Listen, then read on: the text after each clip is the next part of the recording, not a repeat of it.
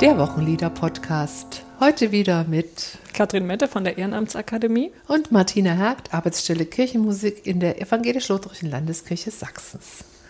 Heute mit dem Lied Nun preiset alle Gottes Barmherzigkeit im Gesangbuch zu finden unter der Nummer 502 was das Wochenlied für das Erntedankfest ist, neben dem zweit vorgeschlagenen Lied äh, Auf Seele Gott zu loben, evangelischen Ergänzungsheft unter der Nummer 15. Das Lied Nun preiset alle Gottes Barmherzigkeit, Nummer 502, stammt in Text und Melodie von Matthäus Appelles von Löwenstern 1644 geschrieben. Ein toller Name.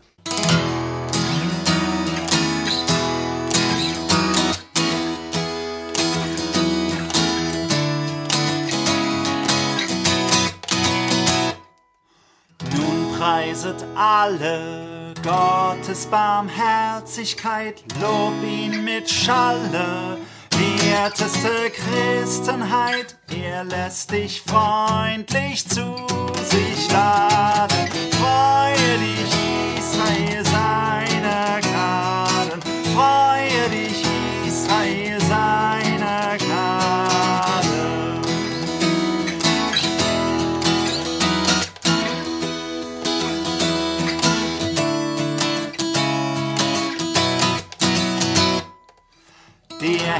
regieret über die ganze Welt, was sich nur rühret. Alles zu Fuß ihm fällt, viel tausend Engel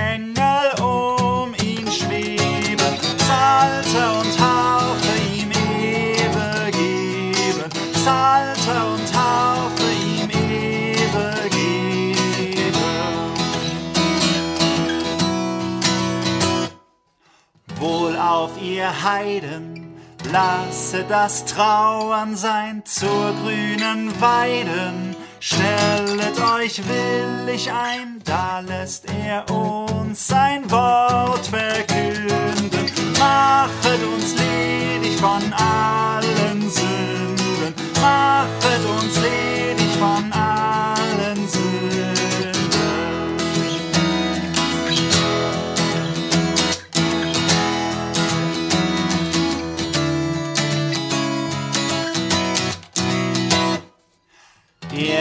Gibet Speise, reichlich und überall nach Vaters Weise, sättigt er allzumal, er schaffet frühen und späten Regen, füllet uns alle mit seinen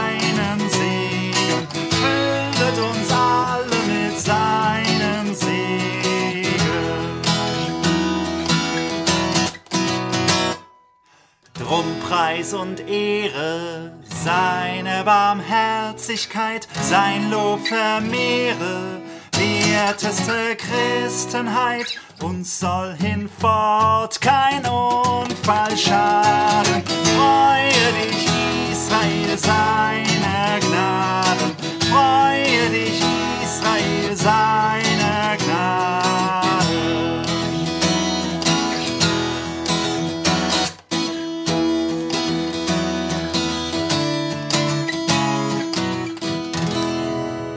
Ja, lass uns einsteigen. Was geht dir durch den Kopf, als du das Lied aufgeschlagen hast? Ich dachte gleich, na, das ist ja ein bekanntes Lied. In meiner Erinnerung auch wurde das gerne als Kollektenlied verwendet und ich singe es auch wirklich gern. Ich mag das, dass die letzte Zeile wiederholt wird. Das ist mir lieber, als wenn es so einen ewig langen Kehrvers gibt. Es ist allerdings auch eins der Lieder im Gesangbuch, die, ja, die sehr vollmundig beim Thema Dank sind. Ne? Also ich, mhm. dankbar sein ist, finde ich, eine super gute Lebenshaltung und trotzdem, wenn das so sehr betont wird, dann hat das auch was, ich sag mal, kontrafaktisches. Ne? Also ich frage mich dann, ist das denn wirklich gedeckt, was da gesagt wird, dass Gott Speise gibt, reichlich und überall? Das ist ja offensichtlich in vielen Regionen der Welt mhm. nicht der Fall. Mhm. Ja, was meinst du zum Lied? Also, ähm, mich steckt dieses Lied mit einer Fröhlichkeit an ähm, und ich finde, das liegt besonders an der Melodiegebung. Also ich würde sagen, die hat hier den entscheidenden Anteil, denn ich finde den dramaturgischen Aufbruch des Liedes in der letzten Zeile mit dem Freue dich, mit diesem hohen Ton und dann nochmal der Wiederholung, das ist ein richtiger Ohrwurm, keine Frage. Ich glaube auch, dass das Lied sehr gern von den Menschen gesungen wird, aber es ist ja für das Erntedankfest vorgeschlagen, da spielen noch andere Lieder äh, nicht unbedeutende Rollen neben diesen Lied nun preiset alle. Also zum Beispiel will ich zuerst nennen das zweite Wochenlied, was vorgeschlagen wird, auf Seele Gott zu loben, mit der sehr eingängigen und auch außerordentlich populären Melodie von Wie lieblich ist der Main von Johannes Steuerlein. Und, ich sage jetzt mal das heimliche Wochenlied des Festtags, Wir flügen und wir streuen, ja, ja. EG 508. Das ist neben Der Mond ist aufgegangen ein sehr bekanntes Lied von Matthias Claudius. Also, eine starke Konkurrenz für das Lied. Nun preiset alle Gottes Barmherzigkeit, dass es überhaupt ausgewählt wird. Und deshalb wird und wurde es nicht so oft in den Gemeindegottesdiensten angesteckt, die ich regelmäßig besuche oder selber Gottesdienste begleite. Hm. Ja, vielleicht gleich mal was zu Apelles, Matthäus Apelles von Löwenstern auf Langenhof. Was für ein Name nochmal. Ich habe zuallererst gedacht, wie immer, ich gucke mal in die Liederkunde im Gesangbuch. Unter der Nummer 956 findet sich ja Liedgeschichte und 957 finden sich ja alle Namen von den Komponisten und Textern und Melodisten. Und ich habe eine ganze Weile gebraucht, ehe ich Herrn Löwenstern überhaupt gefunden habe, weil ich habe natürlich unter L geguckt, Löwenstern, von, ist ein bisschen ungewöhnlich, Matthäus, bis ich auf Apelles gekommen bin. Und man muss einfach wissen, dass man diesen Namen unter A sucht, auch in anderen Büchern, zum Beispiel in der Ausgabe Wer ist wer im Gesangbuch. Und das hat seinen Grund darin, dass der bürgerliche Name von Löwenstern Matthäus Apelt war. Ja, der ist nämlich kein Adliger von Haus aus, ne, ja. sondern hat erst später den Adelstitel bekommen. Er ist als Matthäus Apelt in Oberschlesien geboren, in Neustadt, und zwar 1594, als Sohn eines Sattlermeisters, also eines Handwerkers. Der Vater von Matthäus Apelt, der war aber sehr daran interessiert, dem Sohn den Besuch eines Gymnasiums oder des Gymnasiums zu ermöglichen. Mhm. Also der hatte offenbar Höheres im Sinn mit seinem Sohn. Das Gymnasium war die Voraussetzung, um studieren zu können. Und das hat er auch gemacht, der Matthäus Abelt. Also von 1610 bis 1613 hat er das Gymnasium besucht und danach stand er eine Weile im Schul- und Kirchnerdienst. Das heißt, er war Kantor und gleichzeitig Lehrer, eine Kombination, die damals nicht untypisch war, so viel ich weiß. Ja, kannst du auch heute noch studieren. Kirchenmusik und Schulmusik zusammen. Hm? Äh, dann 1618 begann ja der Dreißigjährige Krieg und Seinetwegen hat Apelt äh, seine Heimat verlassen, 1625. Er ging nach Bernstadt in Schlesien. Das war der Sitz des Herzogtums Münsterberg-Öls. Habe ich noch nie gehört. Mhm. Mhm. Aber wir Kleiner sind Herzog wahrscheinlich. Mhm. Nicht die Schlesien-Experten. Ja. Mhm. Gibt es ja Leute, die kennen sich da wahnsinnig gut aus. Mhm. Und dort war der Herzog Heinrich Wenzel ähm, der Häuptling, der Chef. Apelt wurde Sekretär des Herzogs und Kirchenmusikdirektor des Herzogtums. Mhm. Und schon bald unterstand ihm dann das gesamte Schulwesen des Herzogtums. Der machte also richtig Karriere. 1634 wurde er dann geadelt. Also das erklärt den Namen, genau. Ja. Zunächst eben äh, Matthäus Apelles von Löwenstern. Ne? Mhm. Und zwar der damalige Kaiser Ferdinand II. hat diese die Verleihung des Adelstitels vorgenommen.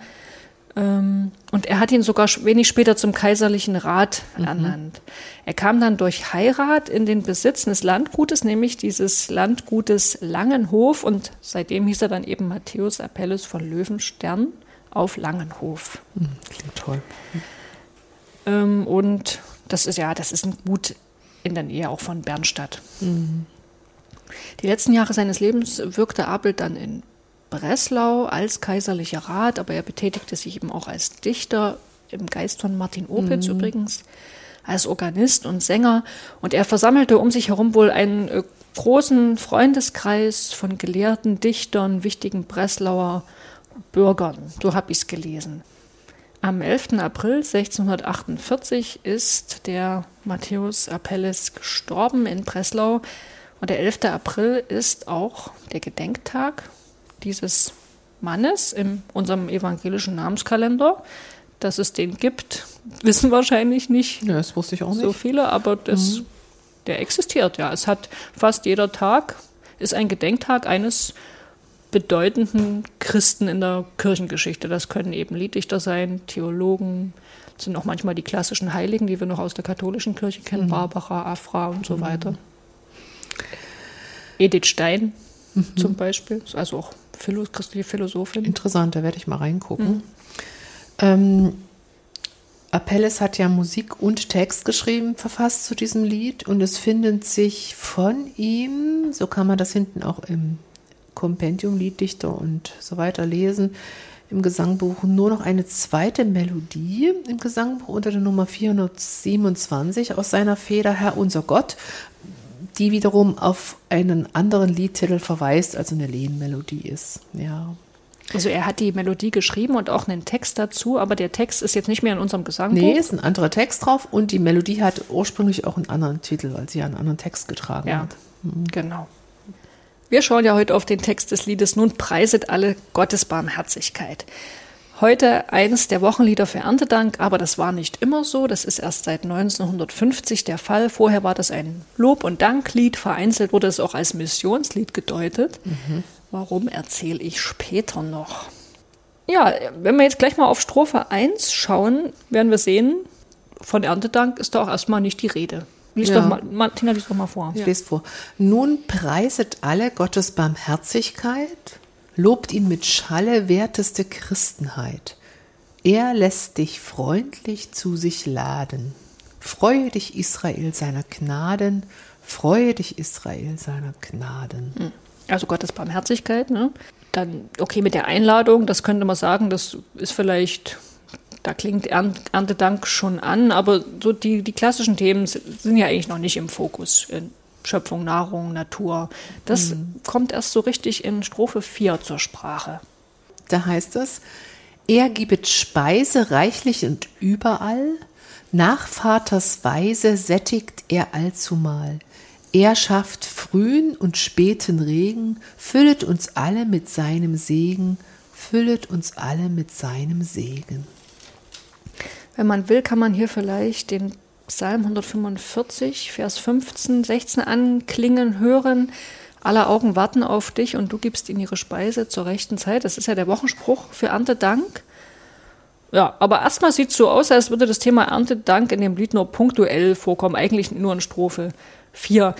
Wie oft ist es auch hier so, man muss ein bisschen tiefer schürfen und dann sieht man schon, dass eigentlich auch das ganze Lied äh, Bezüge hat zum, zu den Themen von Erntedank. Ich habe jedenfalls gelesen und finde das auch überzeugend, äh, dass der ganze Liedtext sich so im Bereich von Luthers Auslegung des ersten Glaubensartikels bewegt. Erster Glaubensartikel, ne, der erste Teil des Glaubensbekenntnisses, wo es eben auch um die Schöpferkraft Gottes geht. Und Luther hat das ja an mehreren Stellen ausgedeutet, im großen Katechismus, äh, auch in seinem Glaubenslied, wir glauben all an einen Gott. Das steht im Gesangbuch unter der Nummer 183 und offenbar stand das Matthäus Apelt vor Augen, als er den Text seines Liedes schrieb. Wo man das genau festmachen kann, da kommen wir vielleicht auch später nochmal darauf zu sprechen. Mhm. Lass mich mal kurz was einschieben. Ich würde gerne mit dir nochmal auf das Reimschema des Textes schauen. Die Zeilen sind ja durch die Endreime miteinander verbunden. Also es heißt, er gibt Speise reichlich und überall nach Vaters Weise sättigt er allzumal. Er schafft frühen und späten Regen, füllt uns alle mit seinem Segen, mhm. die Endreime. Und nun hat Abel in den ersten zwei Zeilen noch zwei Binnenreime eingebaut, die man entdecken kann. Er gibt Speise, reichlich und überall. Nach Vaters Weise sättigt er allzumal. Mhm. Ich habe versucht, das jetzt deutlich hervorzuheben. Das ist schwierig, wenn man es nicht im Text sich anguckt, nur hört, aber Speiseweise. Ja. ja. Ich habe gelesen, dass das auch bei der also Herrnhuter Brüdergemeine eine beliebte Reimform war. Man nennt es sogar deswegen die Herrnhuter Strophe. Also Aha. Texte, die nach diesem Schema aufgebaut sind. Mhm. Nochmal zurück zu Strophe 1. Ja, wir springen heute ein bisschen hin und her. Da heißt es, freue dich Israel, Israel wird ja häufig in Gesangbuchliedern erwähnt. Denke jetzt an das Lied ähm, Treuer Wächter Israel, IG 248, oder vielleicht noch etwas bekannter in der siebten Strophe des Liedes Nun ruhen alle Wälder, wird ja Gott auch als Aug und Wächter Israel angesprochen. Ähm, ich stell noch mal die Frage, wer ist denn mit Israel gemeint? Also ich verstehe das so, dass es nicht nur das jüdische Volk gemeint ist, sondern die ganze Christenheit, oder? Ja, genau so ist das. Das ist einfach so ein Phänomen, dass wir Christen ja das Alte Testament als Teil unserer Bibel benutzen. Ne? Und zu Abels Zeiten war es noch gang und gäbe, dass das Wort Israel also als Synonym für die christliche Gemeinde verwendet wurde. Und das ist nicht nur ein Phänomen der Vergangenheit, sondern auch der Gegenwart. Also ich denke, wenn wir heute in Gottesdiensten alttestamentliche Texte lesen oder darüber predigen, dann beziehen wir natürlich auch die Aussagen, die dort gemacht werden, die Heilszusagen und so auf, auf uns. Mhm. Also du, hier mein, mein Tauschspruch ist, ne, fürchte dich nicht, ich habe dich erlöst, ich habe dich bei deinem Namen gerufen, du bist mein. Der geht bei Jesaja, da kommt er her an das jüdische Volk. Natürlich beziehe ich den immer auf mich, ja. Mhm. Das ist die Zusage für mhm. mich. Also ich will damit sagen, diese Identifikation findet immer noch statt, dass wir uns gemeint fühlen, wenn von Israel die Rede ist. Das ist natürlich, wenn man sozusagen sensibel für das Verhältnis von Judentum und Christentum ist, auch für unsere gemeinsame, ja nicht unproblematische Geschichte, gar nicht so ganz, also ganz ohne. Ja, also ich denke es ist gut, sich das auch immer mal wieder bewusst zu machen, dass man Israel da auch nicht vereinnahmen darf. Mhm. Ja. Es gibt auch eine mhm. ganz eigene Auslegungstradition, eine jüdische Auslegungstradition der, der alttestamentlichen Texte. Genau. Mhm. Übrigens hier im methodistischen Gesangbuch ist der Text deswegen auch geändert worden. Da heißt es nicht, freue dich Israel seiner Gnaden, sondern freue dich mit Israel seiner mhm. Gnaden. Interessant. Ähm, Kathrin, sind wir zwischen Strophe 1 und 4 hin und her gehopst, äh, Strophe 2 und so weiter. Ja, ich lese auch erstmal vor. Der Herr regieret über die ganze Welt. Was sich nur rühret, alles zu Fuß ihm fällt, viel tausend Engel um ihn schweben, Psalter und Harfe ihm Ehre geben, Psalter und Harfe ihm Ehre geben. Da tritt Gott als allmächtiger Weltenherrscher auf, ja, dem das Universum huldigt. Das ist ja durchaus eine biblische Vorstellung steht auch in, der vierten Strophe im Hintergrund und spielt auch in der dogmatischen Tradition mhm. eine Rolle. Gleichzeitig ist das so eine der Aussagen, die uns heute ja durchaus äh, Probleme bereitet, ne? weil auch die so gegen den Augenschein steht. Es passiert ja so viel in der Welt, das dagegen spricht, dass Gott alles lenkt. Man kann sich verschieden behelfen mit, dem, mit diesem Widerspruch. Man kann sagen, okay, Gott lenkt zwar alles, aber wir verstehen das nicht. Also wir verstehen den Sinn, Sinn dahinter, dahinter, nicht. nicht. Also mhm. auch wir verstehen nicht, wie was eine Gotteslenkung sein kann, was wir als Unglück oder Katastrophe mhm. deuten. Oder Gott hat zwar die Macht, alles zu gestalten, aber seine Herrschaft auf Erden ist eben noch nicht vollständig realisiert. Wäre ein anderes Modell, um damit umzugehen. Letztlich ist das das, was Jesus gesagt hat. Ne? Das Reich Gottes ist im Anbruch, also ist eben noch nicht vollständig, vollständig da.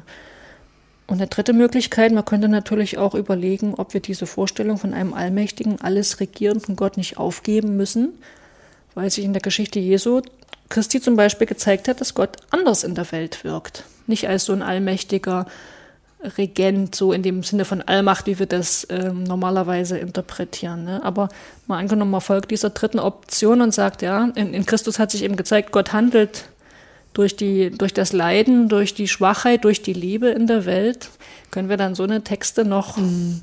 Der singen. Herr regiert über die ganze ja. Welt. Mhm. Du hast vorhin ja schon erwähnt, oder ich glaube ganz am Anfang, dass das Lied teilweise auch als Missionslied verstanden wurde.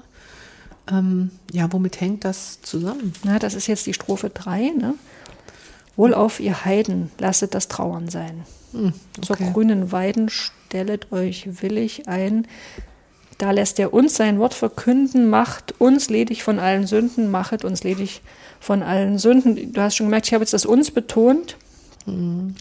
weil, also es ist nicht so wahrscheinlich, dass mit den Heiden jetzt wirklich die Menschen gemeint sind, die nicht keine Christen sind, ne, mhm. sondern also entweder sind wir hier alle im Blick, Christen und Nicht-Christen, also dieses uns ist ja so ein inklusives mhm. uns, ne? Oder sind eigentlich wir gemeint? Wir sind die Heiden und das ist ja aus der Perspektive der ersten Christen, die Juden waren, das ist der Fall. Ja, Jesus hat sich auch an das jüdische Volk gewendet und dann gab es noch Menschen anderen Glaubens. Das waren für ihn die Heiden. Und so sind wir eigentlich, weil wir hier von Haus aus keine, keine Juden sind, äh, sind wir sind die Heiden. Ähm, das Lied schließt mit Strophe 5. Ich lese mal vor. Drum Preis und Ehre seine Barmherzigkeit, sein Lob vermehre werteste Christenheit. Uns soll hinfort kein Unfall schaden. Freue dich, Israel, seiner Gnaden. Freue dich, Israel, seiner Gnaden. Hier schließt sich nochmal der Kreis, ne? die Barmherzigkeit kommt nochmal vor. Auch dieses Freue dich, Israel, seiner Gnaden wird wiederholt. Und dann ist hier von, vom Unfall die Rede. Da habe ich gedacht, so ein modernes Wort in so einem alten Text. Mhm. Aber das Wort Unfall war eben zu Arbeitszeiten schon in Gebrauch, hat damals aber noch was anderes gemeint als heute. Ja, heute ist es ja vor allen Dingen, denken wir an Verkehrsunfälle. Mhm. Äh, zu Arbeitszeiten bedeutete das Unglück und Missgeschick. Mhm. Und übrigens, so hat es auch Luther im großen Katechismus bei der vorhin schon erwähnten Auslegung des ersten Glaubensartikels verwendet. Ja, da sagt Luther, wir bekennen, dass Gott, der Vater, allerlei Unfall von uns abwendet, also allerlei Missgeschick. Und das spricht auch nochmal dafür, dass das Abel hier vor, vor Augen gestanden mhm. hat, als er den Text geschrieben hat. Ja, Text, Melodie, auch aus derselben Feder. Vielleicht mal ein paar Gedanken meinerseits dazu. Die Melodie kommt in einem beschwingten F-Dur, tanzend daher. Sechsvierteltag, Dreiertakt. Und ich weiß nicht, wer diese kleinen Atemzäsuren im Gesangbuch gesetzt hat. Ähm, ich finde, dass der erste Bogen von der Melodie geht ähm, von Nun preiset alle Gottes Barmherzigkeit. Und auch musikalisch macht das Sinn. Es geht bis dahin. Also, und dann kommt der zweite der zweite Teil lobt ihn mit Schale, werteste Christenheit. Das macht ja auch Sinn, weil das Reimschema das so vorgibt. Ja, und genau, in dem Gesangbuch ist eben das Atemzeichen schon nach dem alle mhm. gesetzt. Ne? Nun preiset alle Atemzeichen, Gottes Barmherzigkeit. Ja, wenn man das so singt, zerreißt es genau. sehr. Ich finde, man kann auch den Bogen sehr schön singen. Das ja, schafft man ja schon Atem. Ja. Und, und jetzt nochmal die Melodie, die folgt eigentlich, eigentlich diesem rhythmischen vorgegebenen Muster durch den Reim des Textes. Also, nun preiset alle Gottes Barmherzigkeit, ist ein schöner, beschwingter Rhythmus mit einer Punktierung drinne, mit zwei Punktierungen drinne. Und diese Punktierung, die, die lässt einen so hüpfen, die macht's belebt. Und es beginnt richtig volltaktisch. Nun preiset alle. Und wenn so Lieder auf die Eins beginnen mit einer betonten Silbe, dann heißt das, man ist sich sehr sicher und es ist bestimmt und vielleicht auch ein bisschen mutig, so würde ich das mal nennen. Und der nächste Bogen lobt ihn mit Schale, werteste Christenheit, der folgt genau rhythmisch demselben Muster. Nur die Melodie rutscht ein bisschen höher und die Töne brechen ein bisschen aus den vorgegebenen Skalen aus. F-Dur hat ein B, das lernt jeder, der sich mit dem Quintenzirkel beschäftigt, mit den Vorzeichen. Und in dem G kommt kein H vor. Bei werteste Christenheit ist so ein Auflösungszeichen, so ein kleines versetzt, schräges Kreuz gesetzt in den Noten. Und das H, das, das führt einen wirklich nach oben, weil B ist niedriger, ist tiefer als H und führt uns zu diesem zu diesem C-Dur. Und C-Dur ist aber nicht die Grundtonart, Christenheit steht auch auf C, sondern das ist ja, äh, C-Dur ist die Dominante. Man sagt also, dieses davor ist eine Doppeldominante. Also, im, also mit und, Blick auf F-Dur ist es die Doppeldominante. Ja, genau. Mhm. Und auf den Grundton. F-Dur ist ja dann auch der Bezugspunkt für alles. Da, so endet ja auch das Lied. Und wenn ich das so höre, ist das noch nicht fertig. Und gefühlsmäßig treibt das irgendwie weiter weg. Das ist wie so eine Welle, die spült mich von dem Grundton noch weiter weg. Und diese, diese Bewegung auch bei dieser Welle ist noch nach oben, weil das ist ja eine Auflösung nach oben. Also das drängt, das, das passt eigentlich wunderbar zu diesem beschwingten und vorwärtsgehenden Inhalt des Textes. Und der Klang wird heller. Danach kommt eine ganz andere Stelle. Er lässt dich freundlich zu sich laden. Jetzt plötzlich verlangsamt sich das ganze Tempo und ich bin beim höchsten Punkt angekommen, bei dem D von dem Lied. Und es gibt keine Hüpfer mehr, keine Punktierung, kein lang, kurz lang, sondern alles läuft ganz gleichmäßig beschwingt. Und da entsteht so eine Wirkung, dass das jetzt plötzlich breiter, ruhiger, sicher wird, vielleicht so ein bisschen wie die Wellen gehen zurück. Hier kommt, also übersetzt würde ich mal so sagen, hier kommt eine wichtige Aussage, hört genau zu, darum geht es. Also in der Mitte von diesen fünf Zeilen des Liedes steht dieser ruhige Ruhepunkt. Und der Melodieumfang des Liedes ist da aus, ausgereizt bei dem Wort freundlich. Ja, und dann ist bloß noch der Abgesang. Wir sind jetzt hochgestartet mit dem Riesenrad, ganz hochgefahren. Und jetzt tanzen wir nach unten. Ich sag mal so, die Freude bricht sich Bahn. Wir, wir hüpfen wieder mühelos von der Tonskala in F-Dur zum Grundton F zurück. Es ist heiter, es ist ungezwungen und das gleich zweimal hintereinander, weil es so schön war.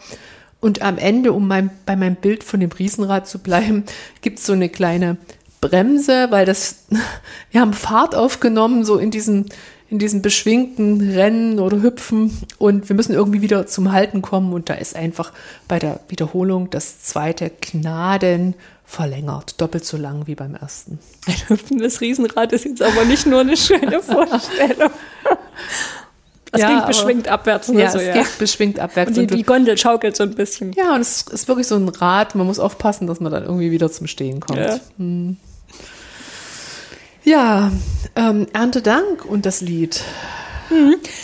Ich war ja vor meiner Zeit in der Ehrenamtsakademie Pfarrerin auf dem Land und da war Erntedank natürlich eine große Sache. Ja, toll geschmückte Altarstufen und Altäre, da wurde die Fülle und Vielfalt dessen, was in der Natur wächst, zur Schau gestellt. Ein sichtbares Schöpfungslob und, und ein Lob, Loblied ist das ja hier auch, was mhm. das Wochenlied nun preist alle Gottes Barmherzigkeit. Und gleichzeitig habe ich jedes Jahr aufs Neue überlegt, worum es eigentlich genau zu Erntedank geht. Ne? Und was ich da zum Beispiel als Pfarrerin, was ich da zu sagen habe in, in der, von was in der Predigt oder in den Gebeten. Also ich finde, in Erntedank, da ist auch so, da ist so ein bisschen was Anachronistisches drin, ja. Der Name des Festes, dann dieses Präsentieren der Erntegaben und das Lied, das heimliche, heimliche Wochenlied, wir pflügen und wir streuen. Wir pflügen und wir streuen, die legen ja nahe, dass es zwischen dem Ernteertrag, wie er nur dieses Jahr ist, und Gott eine direkte Beziehung gibt. Ja, er sendet Tau und Regen und Sonne und Mondenschein, mhm. heißt es in wir pflügen und wir streuen. Und das verursacht mir als naturwissenschaftlich gebildeter Christin schon Bauchschmerzen, also weil ich ja nicht an einen Wettergott glaube, mhm. ja. Ich meine, zu, zu Zeiten von Matthäus Apelt und Matthias Claudius war das sicherlich noch eine gängige mhm. Vorstellung, dass Gott für das Wetter zuständig ist. Das kann ich heute nicht mehr so einfach sagen. Mhm. Na, und in diesem Zusammenhang fand und finde ich es eigentlich hilfreich, dass, dass unser Wochenlied ja nicht so auf diese Karte setzt. Mhm. Sondern andere Themen ja, anklingen lässt. Genau. Und, mhm. und das gilt auch für die biblischen Texte, die äh, zu Erntedank eine Rolle spielen. Also wir haben das Evangelium, die Speisung der 4000, das ist eine Christusgeschichte mit Bezügen zum Abendmahl. Oder wir haben die Epistel, in der Paulus die Korinther auffordert, ordentlich zu spenden für die Gemeinde in Jerusalem so eingebettet in schöne theologische Reflexion. Ja, wer das sät im Segen, der wird auch ernten im Segen.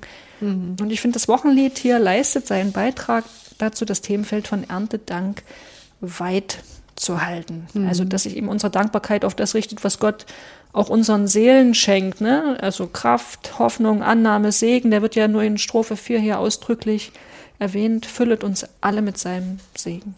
Mhm.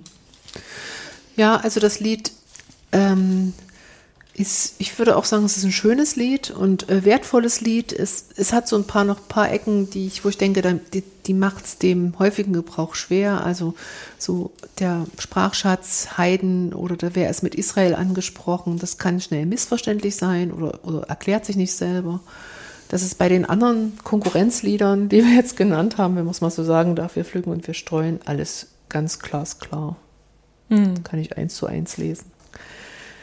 Ja, nun, ich schlage vor, lasst uns einfach singen. Nun preiset alle Gottes Barmherzigkeit. Ein schönes Lied.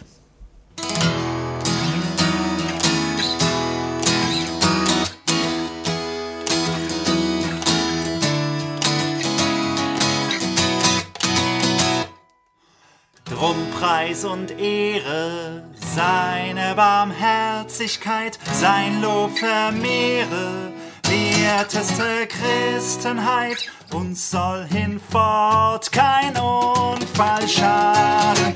Freue dich, Israel, seiner Gnade. Freue dich, Israel, seiner